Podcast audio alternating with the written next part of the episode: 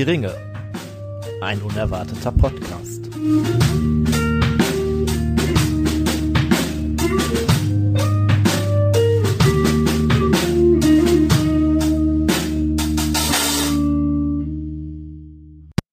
Ruhe bitte. Fertig. Ton ab. Hör die Ringe, Schöpfungsfolge, die zweite. Oh, ihr Lieben. Ich dachte mal, wir starten so, äh, wie wir beim letzten Mal aufgehört haben.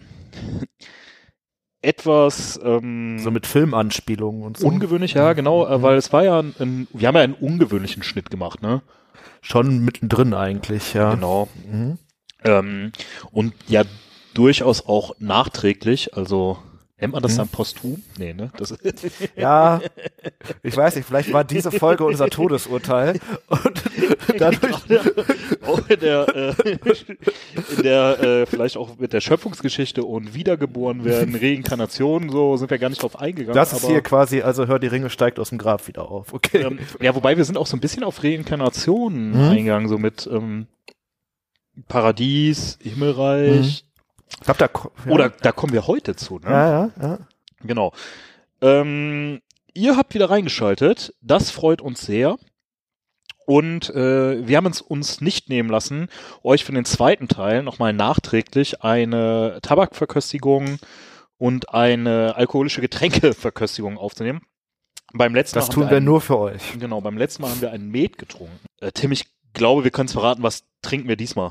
Was für ein Getränk? Ähm, diesmal trinken wir einen Wein. Das, also kleiner Blick hinter die Kulissen. Eigentlich äh, war der Wein tatsächlich schon für die letzte Folge geplant, aber leider durch Lieferschwierigkeiten hat das nicht geklappt. Aber umso erfreuter sind wir euch heute, äh, dieses Weinprachtstück präsentieren zu können. Es handelt sich von der Winzerei, Weinerei? Winzerei sagt man, ne? Schneider um den Ursprung aus dem Jahre 2019. Wir sind also nicht nur in der Zukunft unterwegs mit unserem letzt, letztfolgig ausgewählten Tabak, sondern auch in der Vergangenheit. Genau, äh, sehr äh, treffend gesagt. Ähm, Ursprung passt ja dann doch irgendwie, oder? Also Ja, passt. Also vom Namen her natürlich total. Wir sprechen ja auch über den Ursprung von Mittelerde und äh, Ader. Ja, geschmacklich finde ich, schmeckt der auch irgendwie relativ urtümlich, oder? Also so richtig, ri- Mhm. richtig krasse Noten kommen da gar nicht raus. Es, warte, ich ähm, bin noch, ich bin noch beim Geruch. Er riecht jetzt auch nicht besonders stark Mhm. irgendwie, ne? Also für so einen Rotwein sehr, sehr dunkle rote Farbe. Ja. Ja, ich finde, so schmeckt er auch. Also jetzt noch gar nicht mal so richtig intensiv, aber der ist Mhm. sehr wenig fruchtig, sondern eher wirklich ähm, Oh, säuerlich, ne? säuerlich erdig, ja. Mhm. Genau. Ähm, aber ähm, ja, ich finde, so zum, Mhm. zum Essen kann der, glaube ich, was. Ich glaube, für so einen ganzen Abend wäre es nicht mein Fall. Echt, ich finde ihn jetzt gerade ganz süffig irgendwie. Ja? Also, Vielleicht kommt das auch. Ja, wobei äh, ähm, im Nachgang ist ja so Mhm. schlimm, merkt man dann, äh, den muss man wirklich genießen. Ne? Den, der ist jetzt nichts äh, für den, Ja. ich nenne ihn mal den Kipper. Das ist den, richtig. Den Trinker. Nicht, dass welche hier wären. Ähm, Ja, auf gar keinen Fall.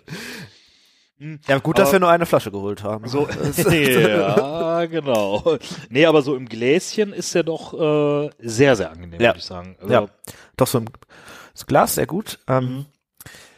Patrizia ist ja jetzt noch noch nicht da sozusagen. Vielleicht lassen wir eine Flasche. äh, Wollte ich gerade auch vorschlagen. kommen, Ja. ne? Das, äh, Ich glaube, also Patricia, du hast quasi für diese Folge das äh, Steady-Abonnement gewonnen, äh, was ihr natürlich da draußen auch äh, haben könnt. Dafür müsst ihr einfach nur auf unsere Steady-Seite oder auf unsere Website und da auf den Button mit Steady. Und da kriegt ihr das All You Can Drink and Smoke Paket, was wir euch anbieten. Genau. Ähm, aber ihr kriegt da ja nicht nur, äh, wie der Tim gerade schon sagte, es heißt ja Drink and Smoke, also ihr würdet da nicht nur den Wein kriegen, sondern auch den Tabak und auch den Tabak verköstigen. Und der Tim bläst gerade, Tim, kannst du das nochmal machen? Ich muss da nochmal ein richtig schönes Bild von dir machen. Der Tim bläst da gerade so richtig schöne Rauchwolken raus. Ähm, Du siehst äh, ein bisschen aus wie äh, Smaug der Drache. Dem Hm. Christian würde das jetzt gefallen, wie du äh, sein äh, Rauchgerät da. Äh, Ich habe auch äh, verschiedene Dinge aus äh, deiner Wohnung zusammengeklaut äh, und sitze drauf. Nee. so. ja, äh, sehr schön. Tim, der Name, äh, wie beim Ursprung, ne, also der ja zur Schöpfungsgeschichte, glaube ich, passt, der Name von dem Tabak passt, denke ich, auch. Wie heißt denn der Äh, der Tabak heißt Heaven. Ähm, kurzer Ausflug in den Englischunterricht, fünfte Klasse. Wer äh, sich da noch dran erinnert, weiß, dass das Himmel heißt. Und zwar natürlich nicht den Sky, also den Himmel, den wir sehen, bezeichnet, sondern den Himmel äh, mit äh, Göttern und so weiter. Also quasi die Überkonzeption von Himmel. Kommt auch, wie der letzte von John Aylesbury, ist äh, ja auf eine Mischung natürlich wieder. Ist so ein bisschen Virginia drin, Kentucky, ein bisschen äh, Tennessee Bourbon und ein, ein, eine Prise, sagt zumindest der Hersteller Black Cavendish. Ich weiß nicht, schmeckst du den Cavendish raus? Ich ehrlich gesagt nicht so wirklich. Ich finde den Tabak, Ja, doch, so ein bisschen. Also der, der liegt jetzt hier schon länger rum, das heißt, der ist schon was trocken, aber man schwebt schon auf so Vanillenoten, ne? Mhm. Also so Also- Richtung Himmel. Vanille hätte ich da auch definitiv vermutet. Mhm. Ansonsten finde ich den sehr, sehr rund. Also gar keine aggressiven Noten. Raucht sich eigentlich auch ganz gut. Es soll auch ähm, sehr angenehm sein. Also wir rauchen ja, wir haben ja jetzt keinen Passivraucher hier, wir haben ihn aber letztens ja auf der Party geraucht. Ähm, soll wohl sehr angenehm sein für ähm, Passivraucher, ne? Also so, äh, Und ich habe gehört, man kann den gut in Zigaretten wickeln. Äh, genau, das sollen Leute versucht haben. äh, Pfeifentabak in äh, selbstgedrehte Zigaretten zu wickeln. Äh, es hat ganz gut funktioniert, tatsächlich. ähm, naja, äh, man wurde mehrfach darauf angesprochen, wie wohlriechend und duftend denn dieser Tabak ist und wie angenehm, ne? Ich äh, finde, also den Eindruck habe ich nach wie vor auch als aktiv-Passivraucher gerade. Ähm, also mir gefällt Ich würde für den auch wirklich eine Empfehlung raushauen. Der letzte roch deutlich besser. Noch so ähm, vom, vom, vom, vom Kaltrauchen sozusagen. Kal- ja. Äh, aber Oder der vom hier Kaltzug, ne, ja. riecht gut und schmeckt sogar sehr gut. Der letzte, also der 2022 war ja auch wirklich nicht schlecht. Ne? Aber Nein. der hier, finde ich, ist nochmal einen Ticken drüber. So ein bisschen auf himmlischer Stufe. Ähm, das ist übrigens der erste Tabak, den ich ähm, mir gekauft habe. Also die Packung ist tatsächlich äh, die äh, meine erste Tabakpackung mehr oder weniger gewesen. Also den ersten, den ich geraucht habe, weil ich damals gesagt habe, ich möchte was Vanilliges haben. Mhm. Und ähm, dann wurde mir äh, der empfohlen, Mhm. der halt eben sehr vanillig ist und Auch so eine äh, kleine Vanilleeiskugel hier oben drauf. ja und der hat mich zum ja, das heißt, der hat mich zum Pfeifenraucher gemacht, aber der hat mich äh, so gecatcht. gecatcht. Ähm, ich habe mir dann kurz darauf, also ich habe mir auch Proben mitgeben lassen für weiteren Tabak. Aber äh, ja, der hat mich auf jeden Fall dazu animiert, äh, weiterzumachen. Ob das jetzt gut ist oder äh, schlecht, äh, ist die Frage. Sagen wir mal himmlisch. ja, genau. Aber ich glaube, um echt zu sein, Tim, wir haben schon fast genug geredet. Wir sollten hören. Wir sollten hören, Hör die Ringe, hört, hör die Ringe. Ähm, Was denn so der Heaven Hm? in äh, Mittelerde ist, beziehungsweise über Mittelerde oder irgendwie ähm, außerirdisch, ich weiß gar nicht, ähm, himmlisch, Ja, wie nennt man, wie ja. nennt man das denn? Überirdisch. Äh, überirdisch, ne? Und ähm, Kurzer Abschweifer. Hast du mal von einer Religion gehört, wo das Paradies unter der Erde ist? Das Mir ist fallen nur Frage. die Zwerge bei Terry Pratchett ein. Und das Ja. ist eine Parodie, aber eine richtige Religion? Das Paradies unter der Erde. Also ähm, die Unterwelt bei den Griechen ist ja, äh, glaub, ist ja unter der Stimmt, Erde. Und das ist nicht so Und das wirklich ist- eine Hölle, ne? sondern das, das, ist so nicht für die Hölle, alle. sondern ja. das ist so die Unterwelt für alle. Mhm. Ähm, ansonsten, ich weiß gar nicht, wie, wie sieht das mit dem, ist das Schlaraffenland? Oh, wo liegt das Schlaraffenland? Wo liegt das Schlaraffenland? Äh. Ähm, ist das eine, und vor allen Dingen, ist das ein Himmel und Wie kommt man da rein? Ist ja auch eine gute Frage, ne? Oh ja. ansonsten, ah, gute Frage. Ja, also mir würde jetzt halt, ich weiß gar nicht mehr, das hat doch auch so einen speziellen Namen, der hier Unterwelt der Griechen. Ähm, Der, äh, über den Fluss muss ich glaube, da sprechen wir, haben wir in der Ja, Folge schon drüber der gesprochen? Hades, meinst du? Also, Ja. Ähm, also der Gott heißt auf jeden Fall Hades. Ich glaube, der Ort heißt auch. ja, das ist der, der ja da, ne? Also da gehen wir ja gleich dann drauf ein, oder sind wir schon drauf eingegangen? Ich weiß es. Äh, ja. Orkus. Orkus, natürlich. Mhm. Und hier erkennt man vielleicht auch wieder eine Namensgleichheit Ja. zu Ähm, Wesen, da- über die wir gleich ähm, noch sprechen werden. Genau, äh, da muss ich übrigens, auf jeden Fall müssen wir darauf nochmal eingehen, ähm, weil wir ja da auf einem Geburtstag letztens was zugefragt worden Mhm. sind. Aber das werden wir im privaten Rahmen machen und ihr dürft euch jetzt einfach auf die Folge freuen und vielleicht dann drauf freuen, was wir jetzt privat besprechen Komm. für weitere äh, Sonderfolgen. Ja. Das heißt, Und es geht aber jetzt direkt los, ne? Also Genau, nach dem Intro hört ihr direkt Thema. Empfehlen wir euch, äh, die Folge jetzt zu hören und wünschen euch ganz, ganz viel Spaß und unterbrechen jetzt mit einer kleinen Pause, einer kleinen musikalischen Pause, wie immer. Wir genießen noch weiter den Wein und die Pfeife und werden jetzt auch äh, unsere Folge einfach nochmal anhören. Bis dahin, macht es gut und viel Spaß.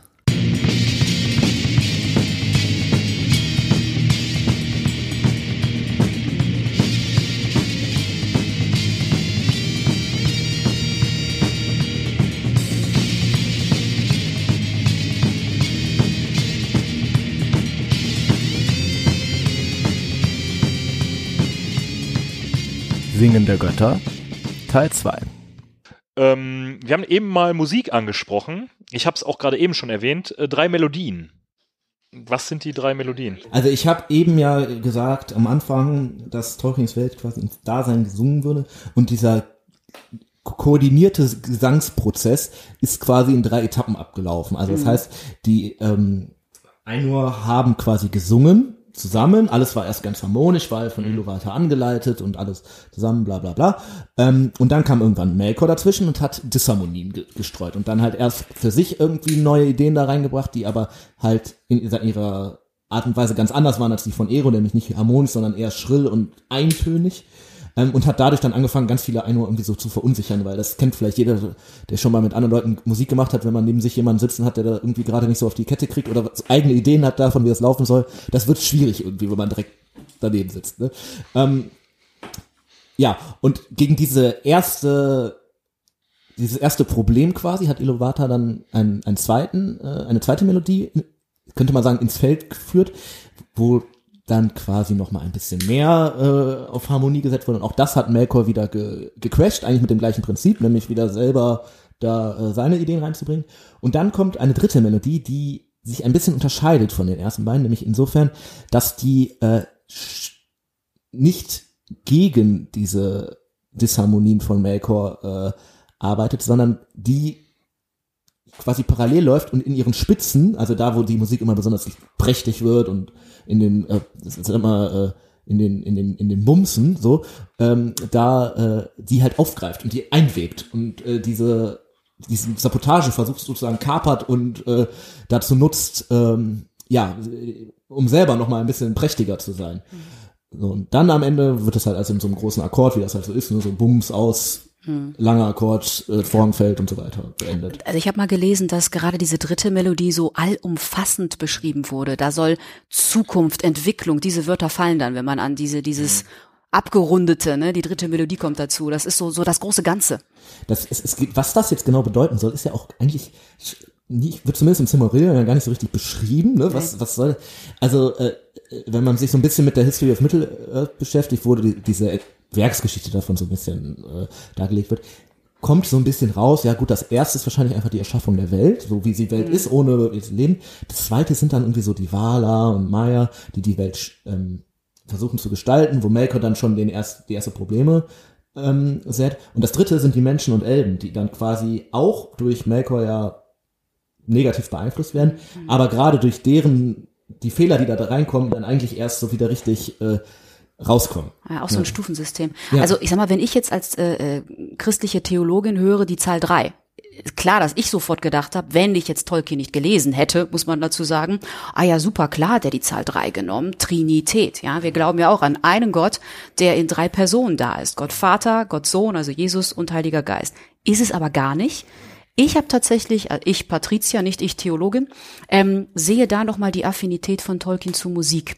Wenn man in die mhm. Musikwissenschaft reinguckt, da, da spielt sich alles in Harmonie und Disharmonie ab, in mhm. Molltönen, in Durtönen so. Und ich habe irgendwie das Gefühl, dass er da, also Melodie Auch das baut ja, ja stark Schönes, auf Terzen ne? auf, ne? Also Richtig. bei uns im europäischen Raum. So, also das ist schon hm. so eine, so eine, der will schon irgendwie, da ist eine Harmonie drin, das klingt alles gut, dann kommt eine Disharmonie rein, du hast es ja gerade schön erklärt, ja. Irgendwie entsteht ja auch das Böse dann da plötzlich, wenn man jetzt nochmal auf Mittelerde guckt. Äh, und dann versucht er aber wieder harmonisch zu enden. Also wir haben ja ganz am Anfang gesagt, der mhm. mochte schon auch Musik und Opern. Ich glaube, dass der da schon viel von seiner Person mit reinnimmt. Musik ist was, was Tolles, was Wichtiges, Emotionen.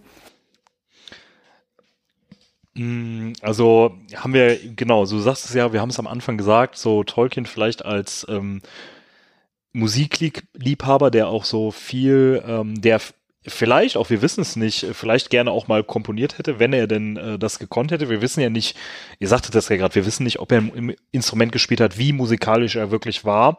Äh, vielleicht weiß man das, äh, dann lasst uns doch einfach gerne mal Kommentare da oder schreibt uns das doch gerne mal. Ja, sehr gerne. Ähm, aber dann füge ich jetzt einfach mal selber eine Frage dran und zwar, was meint ihr, wie hätte Tolkien so die Musik von Howard Shaw, also den der Filmmusik, also die ja für uns mittlerweile ähm, irgendwie, also man hört das, wir haben das ja beim, beim Thema Rohan schon irgendwie gesagt, ne? Also wir könnten jetzt alle noch mal rumsummen. Äh, wenn man das hört, dann denkt man an Rohan. Wenn man die Auenland-Melodie hört, dann denkt man, ah, jetzt bin ich im Auenland. So, um das mal kurz äh, ich glaube, ne? ich glaube, äh, du stehst auf meinem Kabel. Äh, danke. ähm, ich glaube, dass die Frage gar nicht so leicht zu beantworten ist. Denn auf der einen Seite ist uns das natürlich in erster Linie mit dem entsprechenden visuellen Reiz vor Augen. Mhm. Ne? Auenland, ne, kommt im Film, geht's ins Auenland, kommt die, mhm. kommt die Melodie, passt für uns natürlich total zu dem Bild, was uns da präsentiert wird. Ähm, nun haben wir ja, glaube ich, schon in einer äh, ein, zwei Folgen mal angesprochen, dass Tolkien die Filme gegebenenfalls gar nicht so cool gefunden hätte, ähm, weil die halt äh, ab besti an bestimmten Stellen einfach anders, also grundsätzlich werden ja Dinge verändert, Dinge auch weggelassen, was halt musst du im Film halt machen.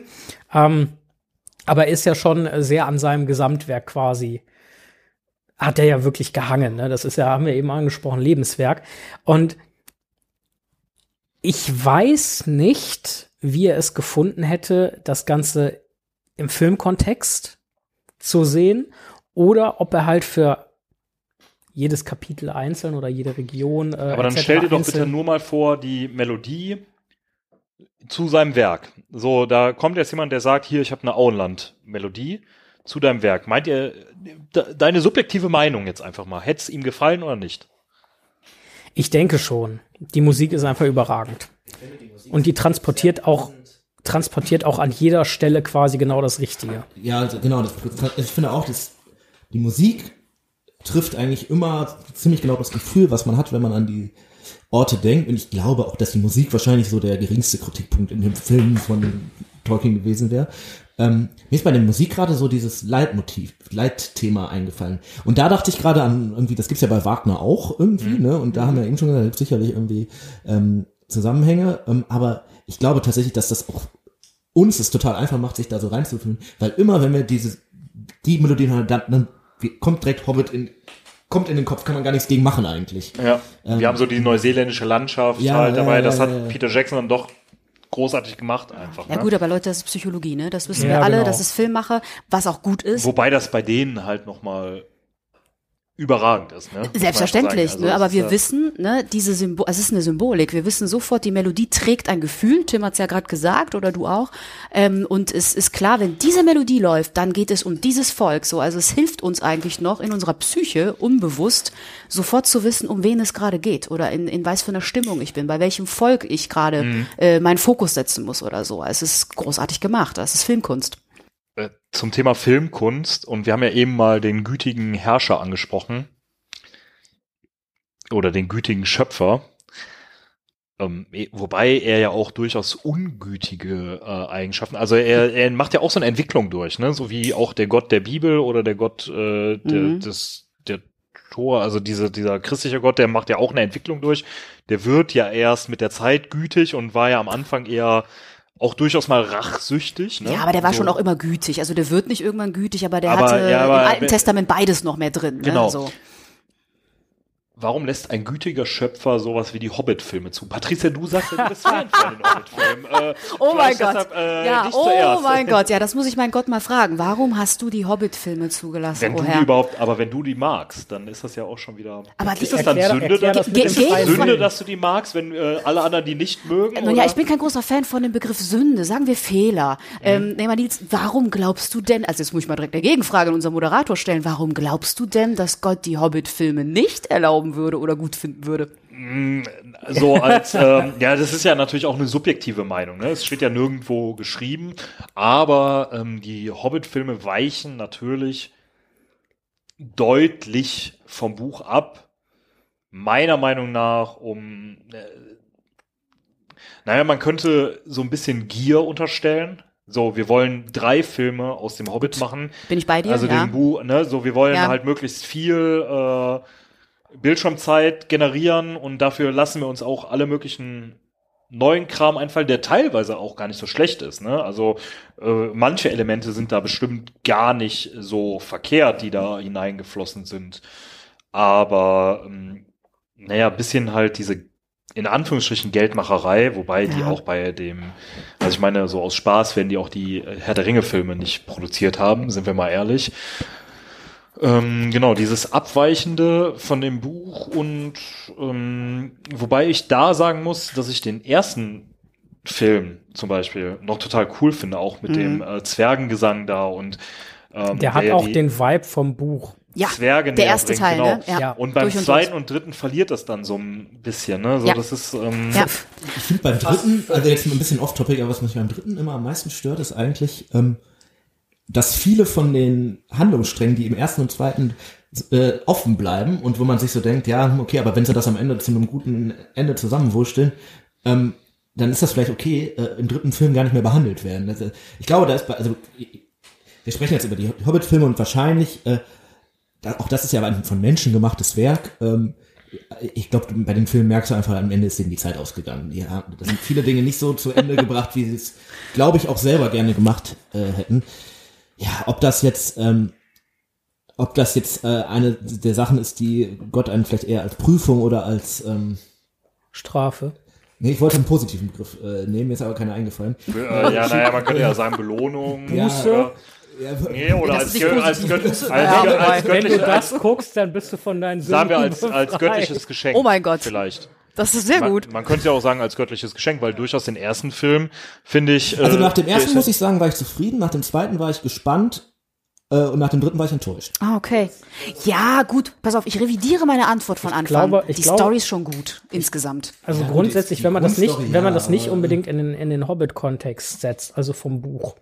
Ähm, ich finde, der Film kriegt das noch einigermaßen gut hin. Ich finde auch das, was ausgelassen wurde, beziehungsweise was abgeändert wurde, ist natürlich nicht mehr unbedingt im Buch entsprechend, aber das kann man so machen, um den Film halt wirklich sinnvoll weiterzuführen.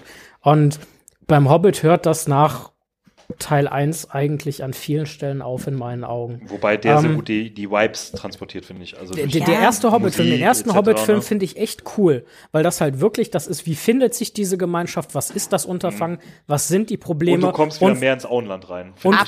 persönlich. und Also, wir sind, wir, sie sind viel unterwegs. Es ist ja auch wirklich diese Reise im Hobbit, ne?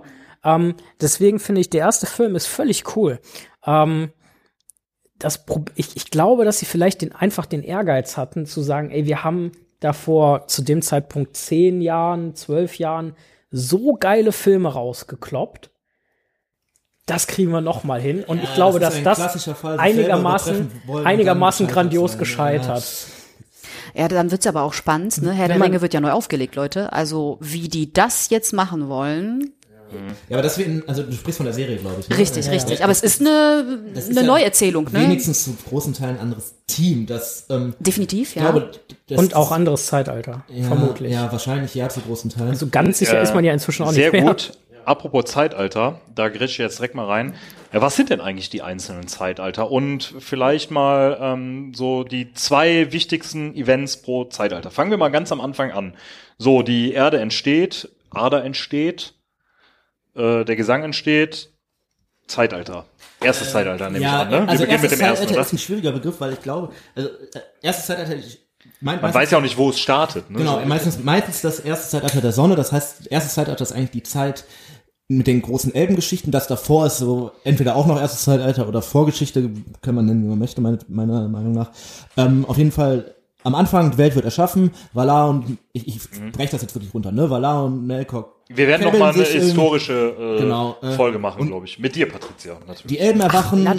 äh, und am Ende vom ersten, äh, äh, am Anfang vom ersten Zeitalter, am Ende der Vorgeschichte, sind die Elben quasi in, in Valinor bei den Leben da, die Menschen gibt's noch gar nicht, und Melkor ist von den Valar gefangen worden.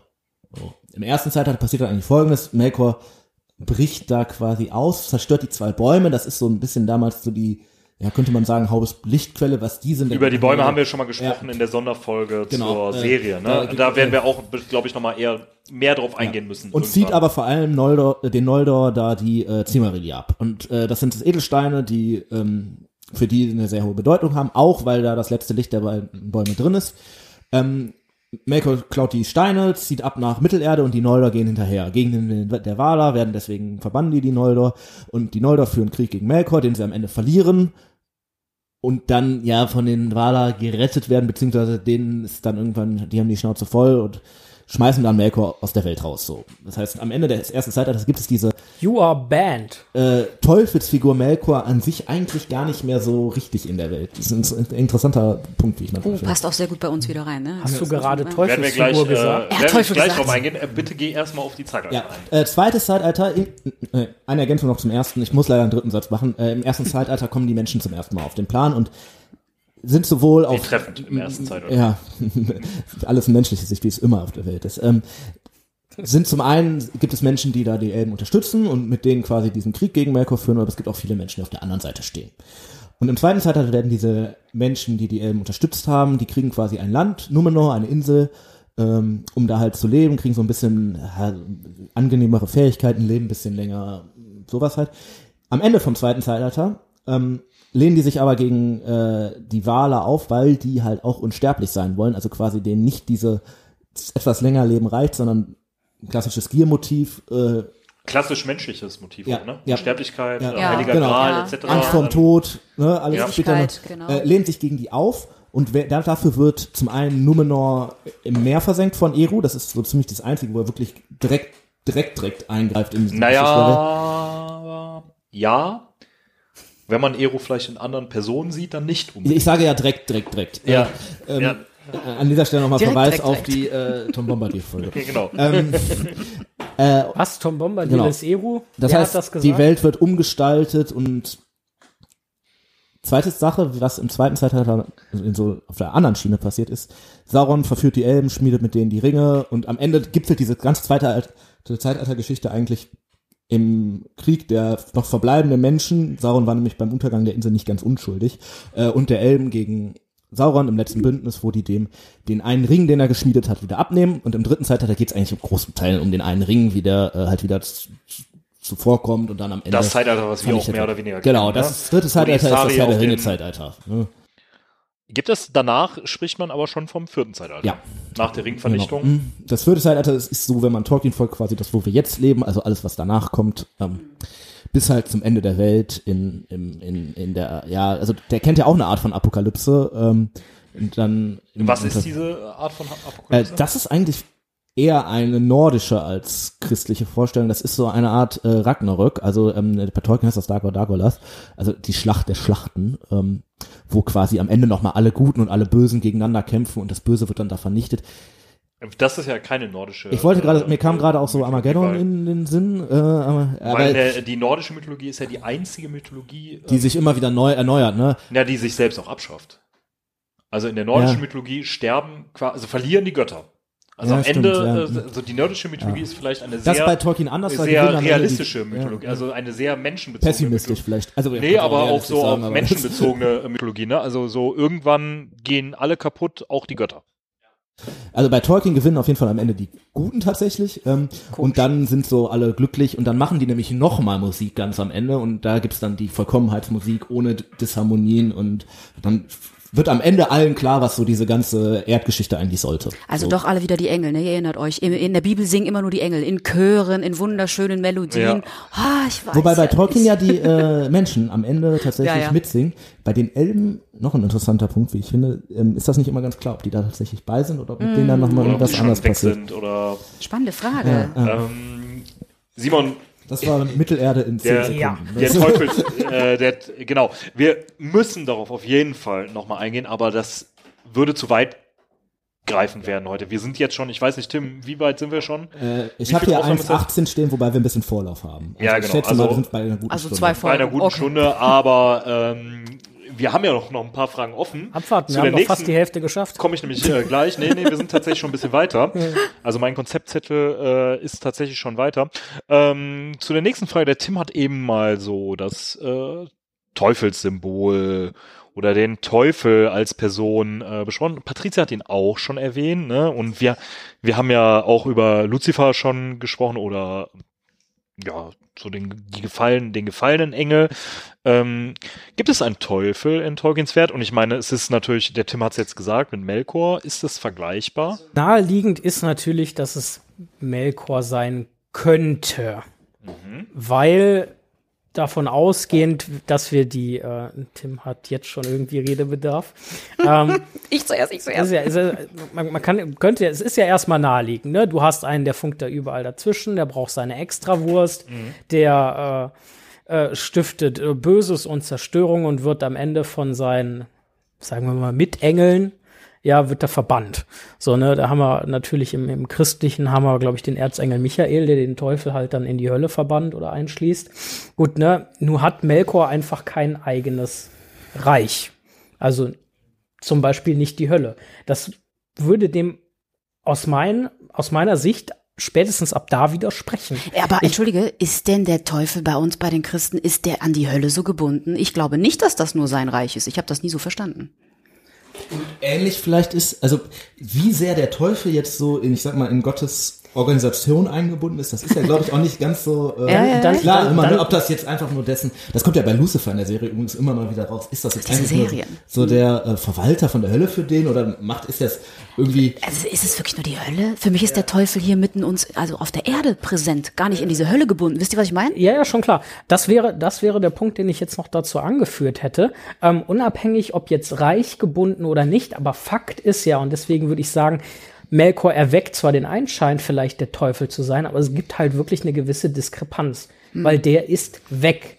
Und der Teufel nicht zwangsläufig. Wie gesagt, ich persönlich gehe davon aus, dass der Teufel quasi in der Hölle, wie auch immer, sein eigenes Reich hat. Ob er das jetzt verwaltet oder ob er da unten ein Komplott schmiedet, um den Himmel zu übernehmen, mal völlig dahingestellt. Aber ich denke auch, dass der Teufel sich völlig frei bewegen kann.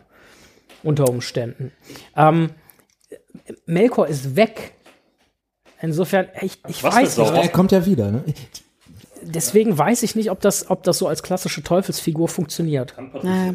Ja, also im Grunde bin ich ja gerade schon reingegrätscht. Ne? Ich, ich bin mir halt nicht so sicher, ob auch in der, im christlichen Denken der Teufel so sehr an die Hölle gebunden ist. Da sehe ich immer eher auf die Griechen. Da war das so ein bisschen anders. Ne? Da war ganz klar, da gibt es hier diese Unterwelt und der, Der Chef Fluss, von der ne, Unterwelt. der wohl rübergeschippert wird und so. Und da ist sozusagen unser Teufel in den griechischen Die, die gibt's ja bei Tolkien auch, aber die hat überhaupt nichts mit dem Bösen zu tun. Nee, ne? ja Also, eben. äh, Da, da ist ja wieder ganz anders so, ne? Aber da ist so eine so eine absolute Vernetzung von, äh, da gehörst du hin. Das ist, du bist der Chef der Unterwelt und du bleibst da auch. Der darf ja manchmal bei den Griechen gar nicht raus, in Anführungsstrichen. Bei uns ist das anders. Also ich habe schon das Gefühl, ich wurde mal von einem Kollegen gefragt, Patricia, glaubst du eigentlich daran, dass es das Böse, also ich sage jetzt mal Teufel für Synonym das Böse, gibt es das bei uns wirklich auf der auf der Welt? Wenn ihr mich so fragt, gibt es das Böse auf der Welt? Dann sage ich ja, dann gibt es auch einen Teufel. Aber ich stelle mir auch keine Figur darunter vor.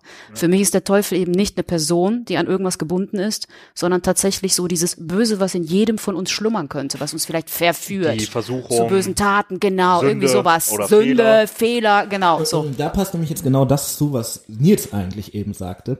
Meiner Ansicht nach ist nämlich nicht, also wenn man einen Teufel in Tolkiens Werken suchen möchte, ist es nicht Melkor, sondern es ist Sauron. Oh ja, da bin ich bei Weil dir. das ist der ja. Verführer und Melkor ist eigentlich gar nicht so sehr Verführung, sondern der ist einfach wirklich Angst, Drohung, Hass, äh, der klaut dir deine Dinge und schlägt dir irgendwie dein Haus kaputt, aber wirklich verführen tut er einen ja nicht wirklich. Mhm. Ne? Der gibt den Valar vielleicht mal vor, er ist jetzt wieder ein ganz guter und täuscht die, ja. Aber Verführung in dem Sinne, wie es man vielleicht den Teufel anlassen würde, das tut Sauron mit den Ringen und äh, ich wollte gerade Oder sagen, verleiten, ne? Ja, verleiten und ich wollte, Bösen, ich wollte so. aber gerade sagen, Sauron vielleicht auch so in dieser, ja gut, nicht drei ein Gott, aber zwei ein Gott, weil Sauron und der Ring. Den Ring, den Ui, Sauron ja geschmiedet hat, den muss man ja auch durchaus als böse und als verführend betrachten. Der ist ja eigentlich noch viel, viel mehr, oder zumindest in dem dritten Zeitalter, was wir betrachten können, ist der ja viel, viel verführerischer. Also ist, ne, vielleicht auch der Ring so eine, aber das ist ja auch wieder dieses, ist ja ist der Ring- Teil von Ist das Sauron. nicht eine Symbolik? Ja. Ja, für alles das, was wir so so, wie, aber ne, in so dieser wie Welt die haben. Dreifaltigkeit halt. Ähm, Naja, ich würde den, ich würde ihn tatsächlich nicht so sehen. Für mich ist der Ring auch eher ein Symbol, was Mhm. alles in, wenn wir mal auf heute und hier gucken, ähm, all die Verführungen, all diese, diese Dinge für, ja, komm, Wobei, Patricia, was- mehr Geld haben ist schon geil, oder mach doch das Macht. und das. Zwei, zwei, zwei, zwei Dinge. Also erstens, ähm, ich finde eure Argumentation Sauron als Teufelsfigur ähm, sehr gut. Da habe ich gar nicht großartig dran, dran gedacht eben, sondern eher daran, dass Melkor für mich, auch wenn es auf den ersten Blick erstmal so scheinen mag, eigentlich keine Teufelsfigur ist. Ähm, und was mir dann zu Sauron noch einfällt, mal abgesehen davon, dass er auch ein eigenes Land hat, wie lustig ist es, ähm, dass der Ring von seinem Finger mit einem Schmer Schwert abgeschnitten wird und er quasi mit einem Schwert besiegt wird. Da wären wir dann quasi wieder beim Erzengel Michael, glaube ich. Naja, also man sieht schon, ne, genau, Auf gefallener der anderen Engel. Seite weiß so. ich nicht, ob ich Isildur unbedingt als Ich weiß äh, es nicht. der dann direkt danach dem Ring verfällt. So. Ja, wir versuchen natürlich jetzt auch zu interpretieren und zu verknüpfen. Ne? Also ich äh, denke, ja, man, man muss vielleicht dann auch da ihn als metaphorisches. Aber bei, bei Stilmittel Sauron als, irgendwo als sehen. Teufelsfigur gehe geh ich mit, das, das passt. Ähm, sind die Orks und Uruks dann Satanisten, wenn sie, das ist eine wenn Frage, sie Leute, äh, ernsthaft. Sauron folgen?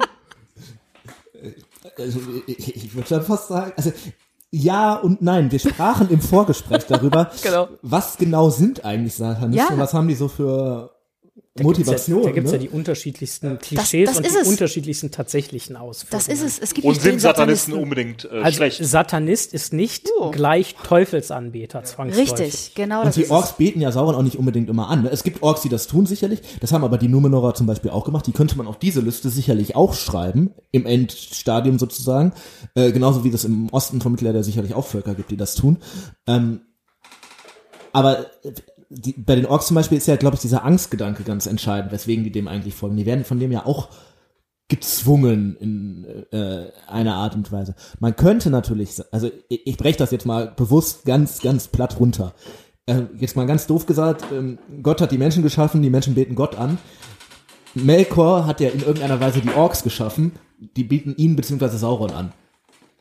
Dann wäre dieser Satanismusgedanke vielleicht wieder richtig. Also, Ja, und trotzdem, ne, so wie äh, es Simon auch schon gesagt hat, man müsste die Definition noch mal klar haben, was verstehen wir jetzt hier unter Satanisten, weil es da eben nicht die Satanisten gibt. Gut, gibt auch nicht immer die Christen oder die so und so, die Buddhisten, aber never ending story. Ich muss euch ganz kurz unterbrechen. Äh, unterbrechen. Unter- unterbrechen. Brechen.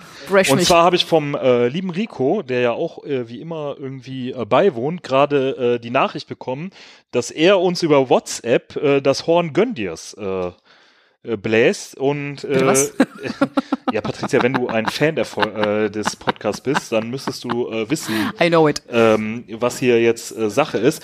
Und zwar habe ich mich jetzt einfach äh, Moment, wir müssen kurz das Horn erschallen lassen.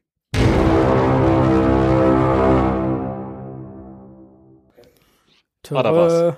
Da war's. Äh, und zwar habe ich mich dazu jetzt entschieden, euch einen äh, Whisky einzuschenken, der äh, hier in unserer Hausbar äh, steht und von dem wir hier, glaube ich, äh, Fan sind. Und zwar von dem Tamnavulin und zwar einem Red Wine Cast Edition.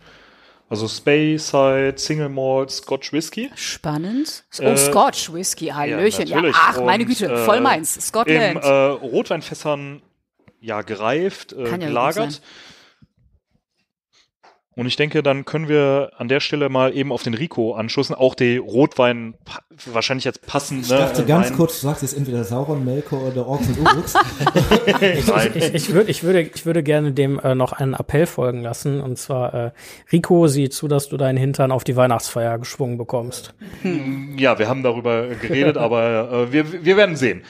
Äh, zum Wohl. Slanchi war. Zum Wohl. Und was sagt ihr? Ich ähm, mag diesen Whisky sehr, weil der sehr, ähm, also ich bin ja eigentlich so, Whisky muss rauchig sein, meiner Meinung nach. Das ist der doch. gar nicht. Bin ich auch. Äh, ja, du nicht so, Patricia. Ne? Deswegen aber mag ich den. Ja, ja, ich wollte gerade sagen. das ist der gar nicht. Ähm, aber der ist sehr rund, der hat einen tollen Oh ja. Eigengeschmack, weil der sehr holzig ist, finde ich. Oh ja. Ähm, und der ist unglaublich mild. Äh, Das Fruchtige, also man merkt, dass der in wenig, diesen ne? Fässern, also in diesen Rotweinfässern, oder? Das merkst Ja. du voll im Nachklang.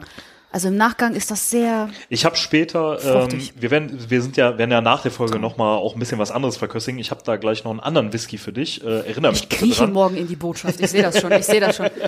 Ähm, naja, Einfach mal aber äh, wir lassen uns den. Whisky noch ein bisschen schmecken und fahren einfach mal fort mit äh, der nächsten Ah, der Frage. ist echt gut. und Der ist zwar, gut. was glauben und wissen die Völker? Glauben denn alle an diese Entstehungstheorie oder gibt es dort auch andere Götter und oder Vielgötterei oder Naturreligion? Also Nils, ich muss mal sagen, du stellst heute aber auch Fragen. Aber ernsthaft, ja, da muss ich mal trinken, warte mal. ähm, ich wollte darauf antworten, äh, weil im Gegensatz zu euch habe ich schon getrunken, deswegen kann ich das tun. ähm, ich glaube, also man liest und hört bei Tolkien davon sehr, sehr wenig. Bewusst auch, glaube ich, weil er selber ja ein Tolkien ja sehr gläubiger Katholik war und ähm, glaube ich diese Probleme, die sich dann zwischen seinem Werk und seinem eigenen Glauben äh, aufgetan hätten, auch irgendwie ein Stück weit bewusst vermieden hat. Ähm, was man mitkriegt, ist halt das, was die Elben wissen bzw. glauben und was die m, Westmenschen dadurch auch. Bei den, sag mal, bösen Menschen sitzt wahrscheinlich Sauron eher so Gott des Pantheons. Wo man tatsächlich was von Götterverehrung hört, sind die Numenor am Ende ihres äh, Daseins. Da verehren die nämlich Melkor und bringen dem auch so Menschenopfer da und sowas. Da wird's dann irgendwann richtig äh, duster. Ich Ähm, möchte noch mal auf die Satanisten zurückkommen. ja, deswegen sagte ich ja, die sollten vielleicht auch auf die Liste. Ähm, von den anderen, also bei den Hobbits zum Beispiel, hört man nichts von Religion. Also, Mhm. Was mit den Ostlingen? Ah, schwierig, denke ich. Ähm, also erstmal, ich glaube, da hatten wir auch vor dem Podcast äh, schon ein kleines Stück drüber gesprochen. Ähm, ich denke, dass die Menschen quasi nur glauben, die haben Dinge gehört, die übernommen und glauben die jetzt. Ähm, ich denke, das trifft dann vermutlich auch auf die Ostlinge oder die Haradrim oder die Menschen von Kant zu. Naja, wobei Ähm, die letztendlich wie Satanisten ja auch ja an diese eine Theo, also letztendlich sind Satanisten ja auch nichts anderes als, also sie glauben ja dann anscheinend auch an eine christliche, Nicht, aus dem nicht gleichen, ich sag mal, zwangsläufig. Pantheon irgendwie, ne? aus dem gleichen Pantheon, ja, äh, ne, ja. witzigerweise machen das die Zwerge ja auch. Die verehren ja quasi nur einen Valar mit Aule oder beziehungsweise den zumindest sehr, sehr Also die besonders. Zwerge, genau, da die wär ich gleich auch noch zugekommen. Ja, vermitteln Zwerge sind so gesehen auch Sat Also wenn man diese Definition jetzt so weit fasst, Mhm. das ist auch Satanisten. Also, Ich glaube, ich glaub, mit dem Satanismus wäre ich an der Stelle äh, ein bisschen vorsichtig. Ähm, aber äh, ich, ich wüsste nicht, dass irgendwo was steht, aber ich bin auch nicht der Belesenste, ähm, dass die Menschen aus äh, Run, also die Ostlinge, die Menschen aus Kant und die Haradrim aus Harad, ähm, irgendetwas Spezifisches glauben. Ähm, für mich gibt's da quasi zwei Möglichkeiten, oder nee, drei Möglichkeiten, vermutlich kommen noch ein paar dazu. Ähm, Möglichkeit eins, äh, die glauben im Endeffekt das, was die Westmenschen auch glauben, und die haben das halt vermutlich in erster Linie aus der Überlieferung durch die Elben. Ähm, Möglichkeit Nummer zwei, ähm, es hat sich ein jeweils individueller Glaube, um Kult, Spirituismus, ähm, was auch immer entwickelt, dem diese anhängig sind.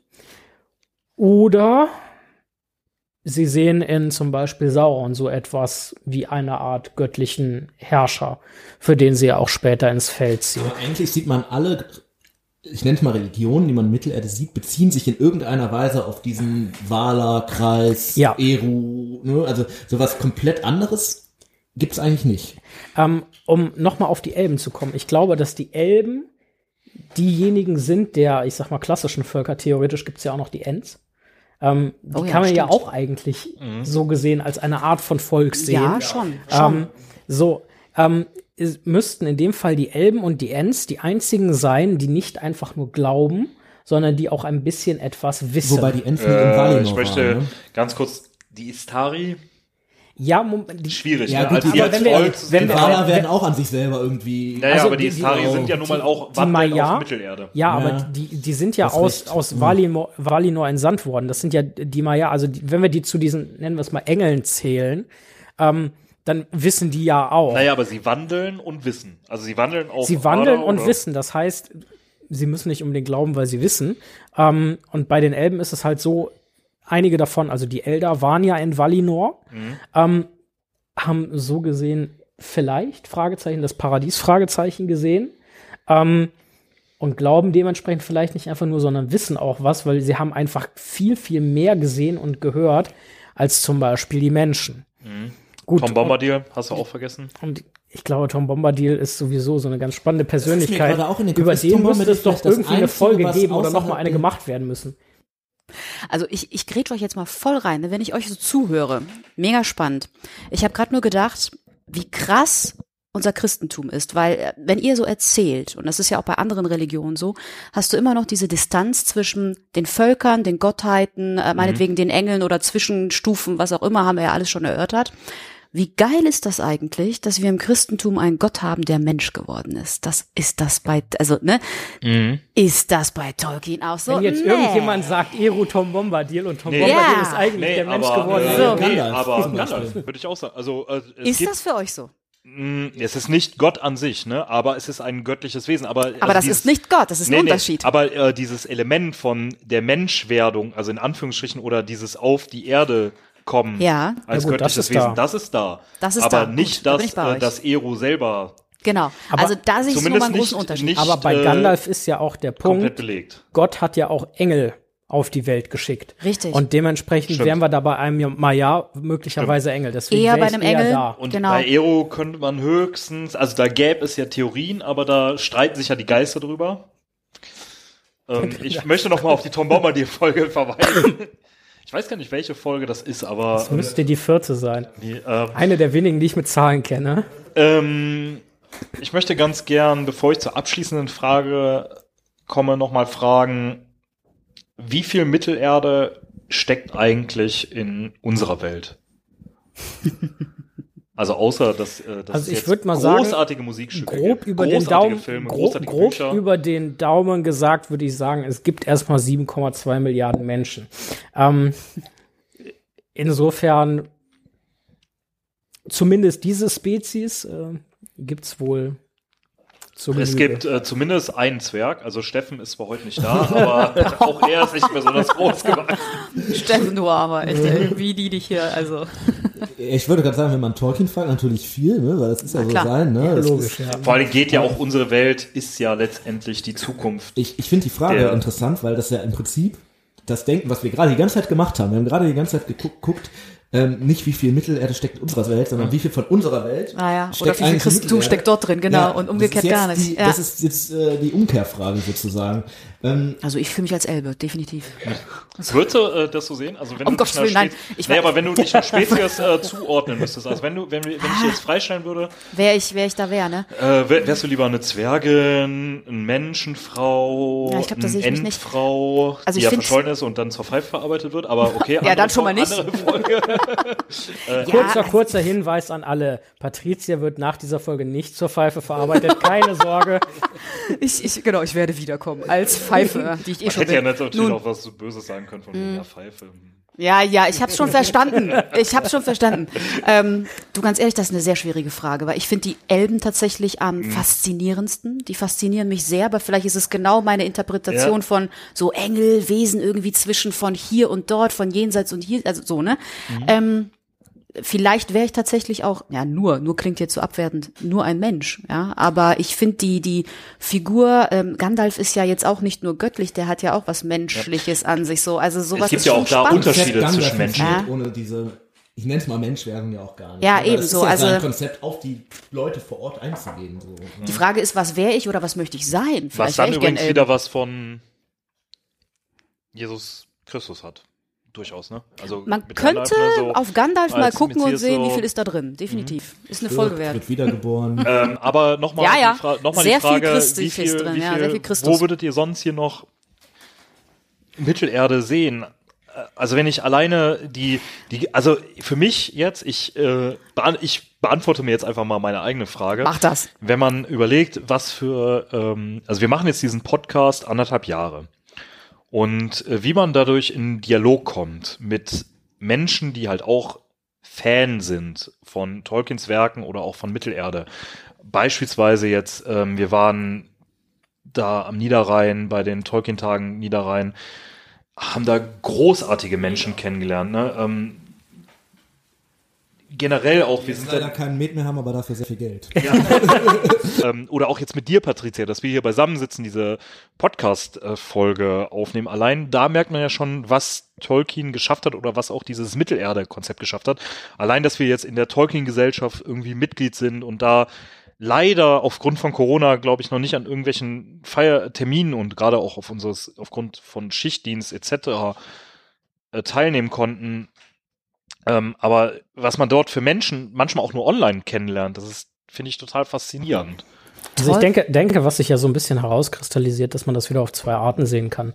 Nämlich auf der einen, dass man wirklich quasi ganz handfest hingeht, so was von Mittelerde steckte noch in der heutigen Welt, ähm, was wir jetzt noch gar nicht so richtig gemacht haben, glaube ich. Und auf der anderen Seite, ne, was das Merk Werk Mittelerde Mhm. halt auf der Welt äh, macht. Und ich denke, da ist, äh, Nils hat es schon gesagt, einfach eine Riesenfaszination äh, da bei ganz vielen Menschen. Und warum ist die Faszination da? Tolkien berührt Dinge, die uns bewegen, immer noch und die uns immer bewegen werden. Thema Gerechtigkeit, Freundschaft, Wahrheit. Ähm, um was geht's eigentlich? vor was allem ist ja auch der mit Sinn? Gemeinschaft. Genuss. Ja, ja, aber auch selbst wenn es kein Happy End hätte, glaube ich, diese Themen der Entscheidung, wir hatten es ja vorher mal gesagt, ne?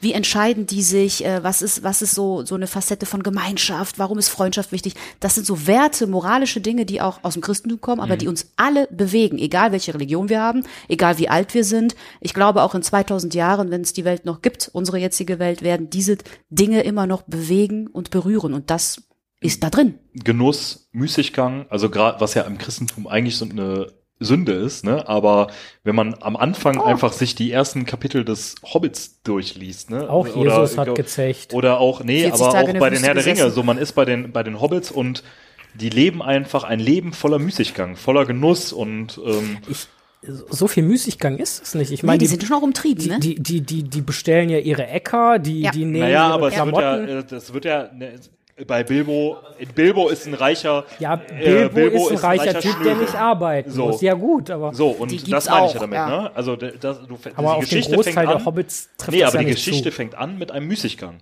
Mit einem äh, Beispiel von Müßiggang und von Genuss und von Ja. nix tun und einfach. Wobei er schreibt ja ein Buch. Er beschäftigt sich ja auch da. Das würde ich auch nicht naja, aber als er Müßiggang betreibt, bezeichnen. naja, aber er betreibt die feinen Künste, sag ich mal, ne? ja, aber nicht es ist auch Balance, oder? Also ich finde, die Hobbits zeigen in der Hinsicht, was ist so, also auch für uns, ne, eine Balance ist wichtig zwischen umtrieben sein, was tun und machen. Übrigens, Jesus, bevor ich hier, ne, ich muss ja, Ja. des- ich bin ja deswegen hier eingeladen, wenn einer uns was zum Thema Balance sagen kann, dann der. Also der wusste genau, wann ist es Zeit zu ackern, sich auf den Weg zu machen mit seinen Freunden, irgendwie drei Jahre durch die Ja. äh, Gegend zu wandern, seine Botschaft zu verkünden. Der wusste, wann es Zeit war zu feiern. Ich sag nur Party in Kanaa, ja, Hochzeit. Der wusste, wann es Zeit ist, sich zurückzuziehen, 40 Tage die Ruhe zu haben. Und wie oft sagt er in der Bibel, schickt die Leute weg oder setzt sich kurz mal irgendwie alleine in die Ecke. Also das ist doch hier fast, schon- ich hätte jetzt fast schon gesagt, der Hobbit pur, aber nein, das ist er natürlich nicht. Aber das passt. Naja, aber das ist das ja, was ich, äh, was ich halt äh, meine, ne? Also es ist eben nicht nur Ackern und irgendwie hier Freundschaft etc., sondern es wird auch Das einfach mal beschrieben, nein. wie man mal abschalten kann, ne? Feiern kann, wie du schon sagtest. Und gerade das äh, fasziniert, glaube ich, so. Ich glaube, ich glaube, das könnte der Punkt Mhm. sein, dass die Hobbits einfach unheimlich viel Wert darauf legen. Nicht, also natürlich auch Wert auf die Arbeit oder so, aber dass sie vor allem auf die schönen Seiten des Lebens und nicht nur auf die nötigen Seiten einfach diesen Richtig. Was aber ja aber auch bei den anderen Fokus Völkern lenken. ist, um die jetzt nicht zu kurz kommen zu lassen, weil das war ja letztendlich meine Frage, ne? Wie viel Mittelerde steckt denn in unserer Welt? Auch die Zwerge kennen das ja, auch die Elben kennen das ja mit Gesang. Also wenn man äh, gerade beim Hobbit, wenn man das Buch liest, wo die mhm. Elben ja durchaus noch anders beschrieben sind, als sie dann später im Herr der Ringe irgendwie auftauchen, ne? wo sie Wein trinken, wo sie Musik machen, wo sie die anderen veralbern, wo die eigentlich auch so ein Leben voller, also die haben Leben voller Müßiggang ja. vielleicht, ne, was dann später noch auftaucht. Alle Werke, die uns immer noch nach so vielen Jahren bewegen, haben die Themen drin, die zum Menschsein in der Jetzt-Zeit einfach, ne, ja, genau, um die du genau. nicht umgehen kannst. Also um die, die Frage vielleicht mal philosophisch zu beantworten, in unserer Welt steckt nicht genug Mittelerde. Das lasse ich einfach mal so stehen und komme dann nämlich zur abschließenden Frage, beziehungsweise zum abschließenden Teil unseres Podcasts, bevor wir uns von euch verabschieden.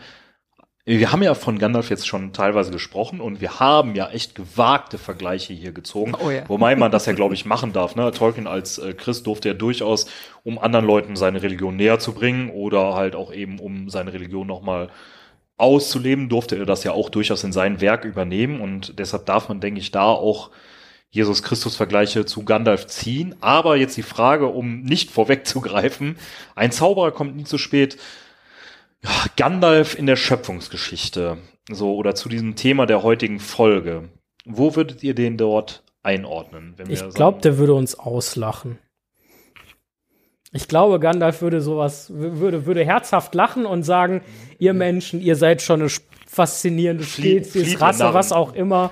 Ähm, ich finde, was bei Gandalf manchmal untergeht, ist so dieser Punkt, ähm, wir haben das jetzt schon zweimal gesagt, aber ähm, die, die, die, das ist ja nicht nur ein Engel in dem Sinne, sondern das ist, also Gandalf, der auf Mittelerde umherläuft, das ist ja auch eine Art Mensch. Richtig, ne? genau. Ähm, und das äh, macht ihn eigentlich auch so ja interessant, weil eigentlich alle diese Sachen, die wir jetzt gerade gesagt haben, von am Anfang geschöpft bis äh, zum Ende zum Müßiggang, alle irgendwie in Gandalf man wiederfinden kann.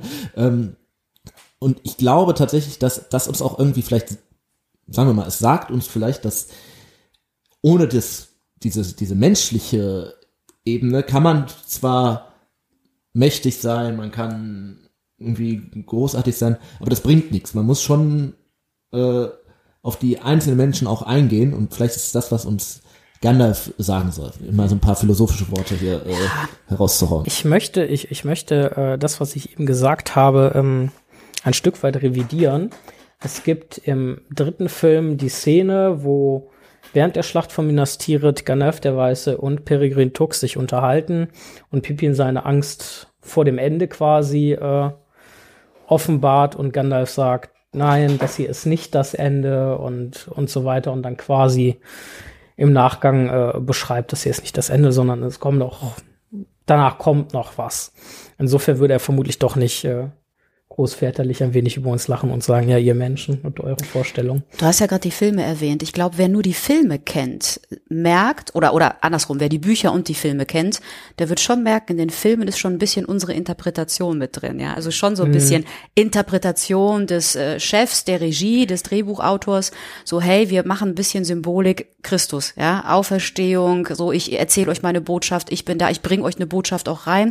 Das wird, also diese Auferstehungsszene, so nenne ich das mal auch in den Filmen von Gandalf, Alter, kannst du, wenn du möchtest, schon auch so ein bisschen an die Auferstehung im weiteren Sinne von Jesus Christus denken. Ja, es geht ja schon dabei, bei, wenn er zurückkommt, ne, diese Szene, wo er dann weiß. Richtig. Äh, an die habe ich tatsächlich auch gedacht, aber das ist natürlich jetzt Film. So im Buch ist es man kann es interpretieren, aber der Film geht, gibt mir natürlich noch mehr Weisung, so zu denken, mhm. ja, weil du es dann auch noch siehst, genau wie du sagtest, Tim, so mit diesem weiß und erleuchtet und so wie wir auch die Blenden, Auferstehung Jesu Christi zeigen. Ne? Ja. Und der, der essentielle Punkt in dem Fall ist ja auch nicht einfach die Auferstehung, sondern die Auferstehung der Toten, die wird uns allen irgendwann zuteil werden, sondern er wird ja ausdrücklich, also im Film, er wird ausdrücklich zurückgesandt, bis seine Richtig. Aufgabe erfüllt ist. Ja, also da kommt ganz, ganz viel, äh, ne, eine Ebene von Jesus irgendwie mit rein. Ob das Tolkien wirklich so gedacht hat, weiß ich ganz ehrlich nicht. Wie gesagt, in den was Büchern. Was da drin ist, ist eher unbewusst. Der hat ja selber auch oft gesagt, dass er eigentlich versucht hat, diese ganze katholische ja. Geschichte da so ein bisschen rauszuhalten. Ja. Ähm, Wahrscheinlich konnte er sich am Ende da nicht ganz von frei machen. Aber, Wahrscheinlich ist er unbewusst passiert irgendwie. Ja. Ich ne? denke, also das liegt aber auch einfach daran, dass alles, was er macht, logischerweise genau oft in diesen Kontext gesetzt wird. Und alles, was da irgendwie, alles, was da irgendwie passt, wird dann halt da drauf gesetzt. Okay. Dann würde ich das Ganze, bevor ich abschließend nochmal das Wort an Patricia erteilen möchte, als äh, Gast einfach äh, Patrick hat hier auch eine Rede vorbereitet? Äh, weiß ich nicht, aber ähm, würde ich ganz gerne gesagt, äh, einen kleinen Werbeblock einschieben. Und zwar hört die Ringe, lest die Bücher, macht das, schaut die Filme, ähm, liked uns auf Instagram, folgt uns bei Spotify und äh, besucht unsere Website. Und wenn ihr Bock habt, unterstützt uns bei Steady. Und hört die Hörbücher. Hört die Hörbücher. Äh, Simon hat noch gefehlt.